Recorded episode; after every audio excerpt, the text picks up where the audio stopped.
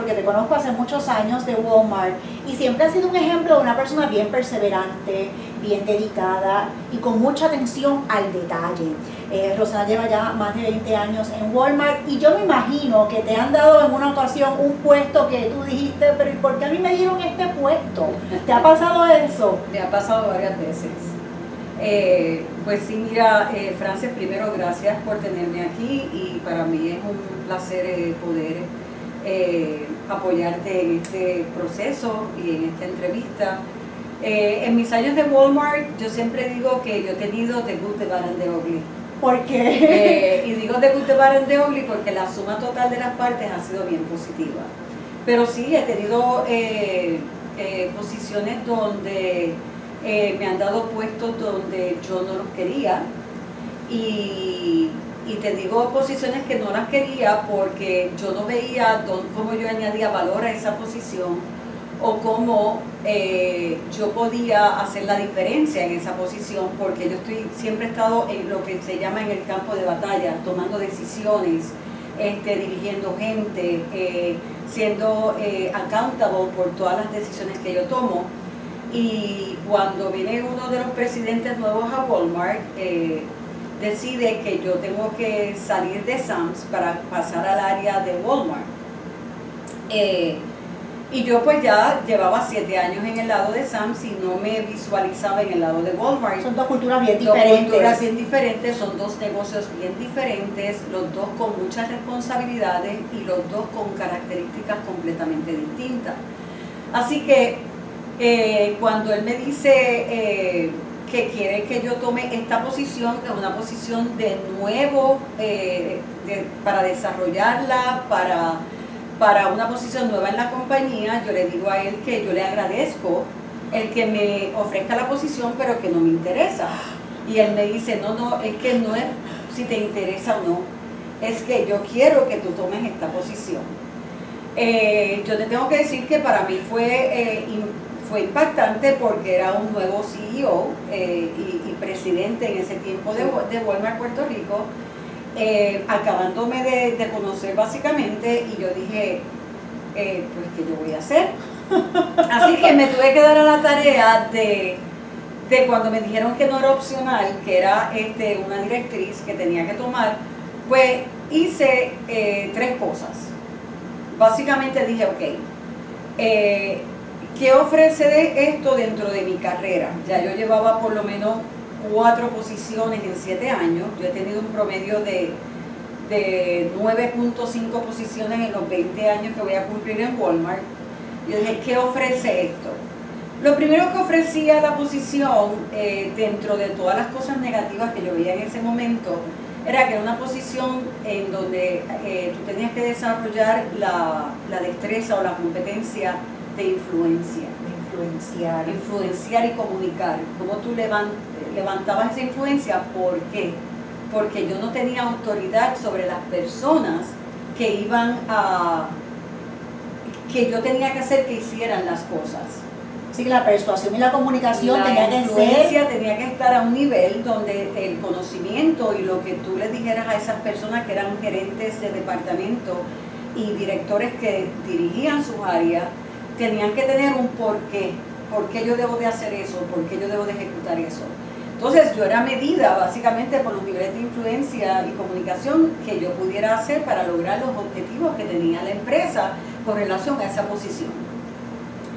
Así que, eh, dicho eso, pues tuve que decidir y decir, ok, ¿qué, ¿qué es la posición que espera de mí y cómo yo puedo tomar ventaja sobre esta posición? Y te tengo que decir que eh, fue eh, extraordinario porque yo nunca entendía. Eh, luego vino, tú sabes que todo se transforma y tú que estás mucho en el área de recursos humanos y trabajas hacia esas áreas, la competencia de influencia y comunicación se ha convertido bien fuerte entre los ejecutivos. Así que esa influencia yo no lo sabía y la fui desarrollando sobre la marcha. pero ahí no queda la cosa cuando acaba la posición que yo llevaba como tres años y yo me pasaba diciéndole al CEO, porque él era muy dado a decir, Si tú estás en una posición donde tú piensas que tú no estás añadiendo valor, venme a ver que yo te voy a promover. Y entonces pues yo iba donde él decía, fíjate, este, eh, fulano, para no decir nombre, yo creo que yo he cumplido con mi rol, ya llevo dos años y medio, eh, estos son los, los, logros que yo he tenido dentro de la posición y tú dijiste que te viniéramos a ver si tú pensabas que, que ya, que, que ya, cumplido. Eh, y me decía, no, tú no has cumplido con tu rol, tú vuelves. Entonces, ya el tercer año que yo me siento cómoda dentro del rol, que ya lo domino, que estoy súper bien, que estoy teniendo unos logros formidables, me llaman a la oficina y me dice, ahora eh, te vamos a promover a vicepresidente de logística. Y yo me quedo mirándole y le dije, yo no sé nada de logística, yo no he trabajado en logística. Y me dice, por eso mismo es, porque pensamos que puede ser muy bueno para tu desarrollo y para tu crecimiento. Y pero en logística llevan estos hombres con 10 y 15 años de experiencia y tú vas a meter a esta chiquita ahí a dirigirlo. Dice, sí, para ahí es que vas. Vuelvo y me siento a analizar cuáles son mis opciones.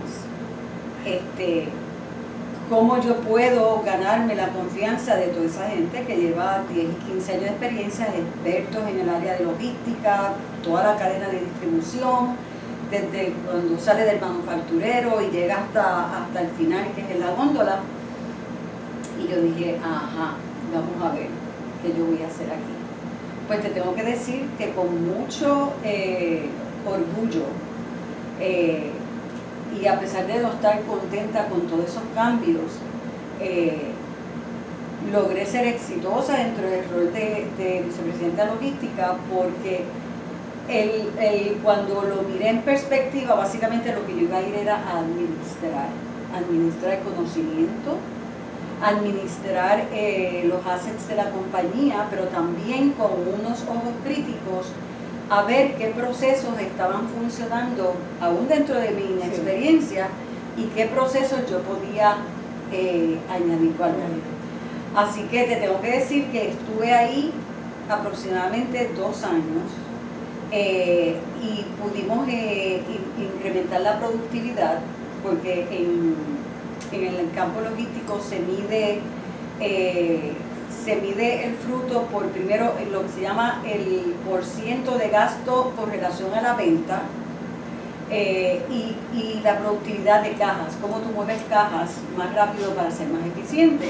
Así que el carrusel era una de, de las oportunidades que nosotros teníamos en ese momento que era crítico, y teníamos un área que nos traía muchos issues de relaciones públicas con nuestros vecinos y nuestros suplidores vecinos, que ahí estaba entre ellos de Suárez, estaba Cummings y otro, que era un lote que traía mucho polvo, levantaba mucho polvo. Y yo pude convencer a la organización de invertir, y yo sé que tú te vas a acordar de eso, este, unos cuantos millones de dólares para, para poner ese lote en condiciones de cemento eh, porque a la misma vez afectaba la salud de los asociados por el polvo que levantaba. Así que en poco tiempo este, pude, pude eh, tener unos logros que fueron eh, sembrados para el futuro de los que vinieran detrás de mí. Muchas veces los ejecutivos se confunden y piensan que ya cuando subes a ese puesto de, líder, de supervisor, de, de, ejecutivo, tú continúas con la ejecución y la realidad es que en ese tipo de puestos ya tu meta es motivar e inspirar ciertas acciones. Y para eso, una de las palabras yo creo que más cruciales, Rosana, y estuvimos hablando de eso, es la palabra, ¿cuál es la palabra tuya favorita? Resiliencia. Resiliencia. ¿Qué es? Pues mira, resiliencia no es otra cosa que cómo tú rebotas, cómo tú te levantas, cómo tú eh, continúas frente a las adversidades que se te presentan eh, sean profesionales o personales. Eh, y es un concepto eh, que también yo aprendí sobre la marcha porque tuve una conversación con uno de esos jefes que me dijo, Rosana, una de, de los conceptos y de las características que tiene que desarrollar una persona en desarrollo y un ejecutivo es resiliencia. Y yo no sabía lo que era resiliencia. Y cuando empecé a estudiar todas estas cosas que me habían pasado sobre la marcha y que me siguen pasando sobre la marcha, no era otra cosa que cómo tú tomas eh, las situaciones que se te presentan, sobre todo más dirigidas a cosas que tú no quieres, que no aceptas, que son adversas a las cosas que quizás tú habías planificado hacia el futuro, pero son cosas que se te presentan y yo estoy segura que cuando tú te pones a analizar también, tú dices, ¿cómo yo pude eh, confrontar este, esta situación? ¿Cómo yo pude rebotar de esta situación? Y, y eso te ayuda a fortalecerte no solamente emocionalmente, psicológicamente, profesionalmente, personalmente, donde no importa las situaciones que tú confrontes adversas a lo que tú quisieras, tú con, esa fuerza te levantas y dices, ¿qué yo te voy a hacer con esto? ¿Qué es esto que se me presentó? ¿Qué yo tengo que hacer? Pues tú dirías, pues, ¿qué tú aprendes de eso? ¿Cómo lo haces? Pues, ¿cómo tú lo haces? Lo primero que tienes que hacer es decir, ok, ¿cuál es la situación que se me ha presentado al frente? ¿Cuáles, ¿cuáles son los hechos? Analízalo. Saca la parte emocional de decir, Dios mío, ¿y por qué a mí? ¿Por qué a mí me pasó esto? Yo no quiero esto. Porque a los otros no? Porque, a los otros no, porque no se lo dieron a aquel, porque me lo traen a mí. Bueno, pues la vida, a veces hay que aceptar las cosas como son porque yo soy una mujer de mucha fe. Así que uno tiene que, entender que ese, ese ser superior que está allá arriba te envía cosas porque eh, tú tienes que aprender de ella, porque es necesario para tu crecimiento, porque es necesario para tu desarrollo. Y, lo que hago ahora es que miro y digo, ¿qué es lo que se me presentó frente a mí? ¿Cuáles son las, opciones que yo tengo? ¿Cuáles son los hechos? ¿Qué yo puedo hacer con esto que se me presenta este, a mí a ver? Lo analizo, bien importante, y yo lo repito, sacar la parte emocional y decir, ok, si yo hago esto, tengo estas opciones. Si yo hago esta otra, tengo estas opciones. Las estudio, las peso y decido si me voy por este camino o me voy por este camino. Y ahí es donde tú tienes que tomar decisiones. ¿Me conviene para seguir mi carrera, para seguir adelante? ¿Hay algo que tengo que aprender de esto? Déjame exponerme a esta situación para ver cómo, cómo yo salgo y aprendo de esto. Y te tengo que decir por experiencia que en el 100% de las veces, Frances, lo que te dio la vida fueron lecciones para tú seguir adelante y para fortalecerte. Así que para ser resilientes, para ser exitosos como tú lo has sido, uno de los eh, consejos que tú nos das es para y piensa y analizar qué es lo que tenemos delante y sacar las emociones, que a veces no es tan fácil y tú lo sabes, Rosana. No es fácil. Por eso te digo, y sobre todo nosotros que a veces, este, y, y es intrínseco dentro de la mujer, que a veces tendemos a a irme por la parte emocional, no, hay que aprender que tienes que sacar la parte emocional y analizar lo que tienes fríamente, eh, calcularlo y de ahí partir. ¿Cuál ha sido esa decisión más difícil que tú has tomado a la hora de ser resiliente? Eh, yo te diría, siendo bien honesta, que la decisión más importante que yo he tomado es eh, haberme quedado en la compañía y seguir aprendiendo y desarrollándome aún en aquellos momentos en que no me gustaba lo que estaba pasando. Y te puedo decir que al final aprendí de todas esas lecciones eh, que en ese momento yo no veía como que me iba a traer provecho. Y mírame 20 años después. Así mismo, ¿eh? y yo, yo te he seguido muy de cerca tu trayectoria.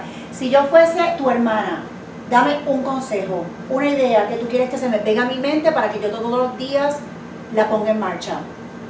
Todos los días que te levantes todos los días con un deseo de hacer algo bueno para ti y para las personas con quien tú colaboras. Fantástico, pues muchísimas gracias por estar con nosotros, Rosana.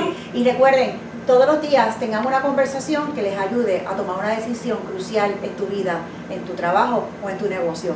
Gracias, Rosana.